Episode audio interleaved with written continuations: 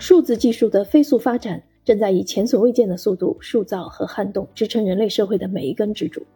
经济发展、社会关系、政治结构、流行文化无不如此。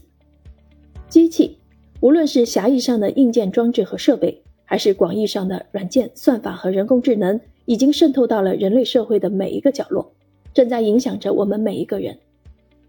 今天，人与机器的关系不仅愈加紧密。而且，机器的能力在很多领域都正在逼近，甚至已经超过人。这使一系列问题急需被认真的审视。人与机器之间的关系是近乎单向的创造与被创造、主宰与被主宰吗？人类是否能始终将机器置于自己的掌控之下？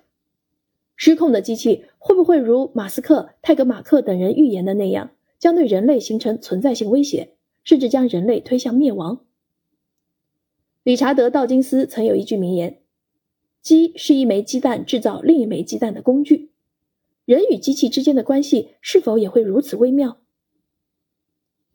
在《协同进化：人类与机器融合的未来》一书中，借鉴达尔文进化论的思想，作者爱德华·阿什福德·里从生物学、计算机、人工智能、哲学等多个领域的理论和研究出发，提出机器与生命在很多方面都存在相似之处。因此，在探索人际关系时，可以将机器视作一种生命，两者间并不是简单的创造与被创造、主宰与被主宰的关系，而是更像两种不断进化、相互影响和塑造的生命间的共生关系。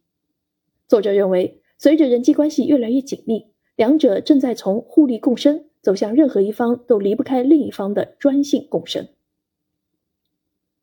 本书的作者爱德华·阿什福德里，计算机科学家。电气工程师、电气电子工程师学会会士，加州大学伯克利分校杰出荣休教授，曾先后担任该校电气工程系、电气工程与计算机系的主任。作为项目负责人，李领导过多项大型的研究项目，接受美国国防部、美国航空航天局等机构以及 IBM、英特尔、洛克希德马丁、德州仪器、雷神等超大型企业的资助。他还曾经担任苹果、空客。日立、富士通等多家国际著名企业的顾问。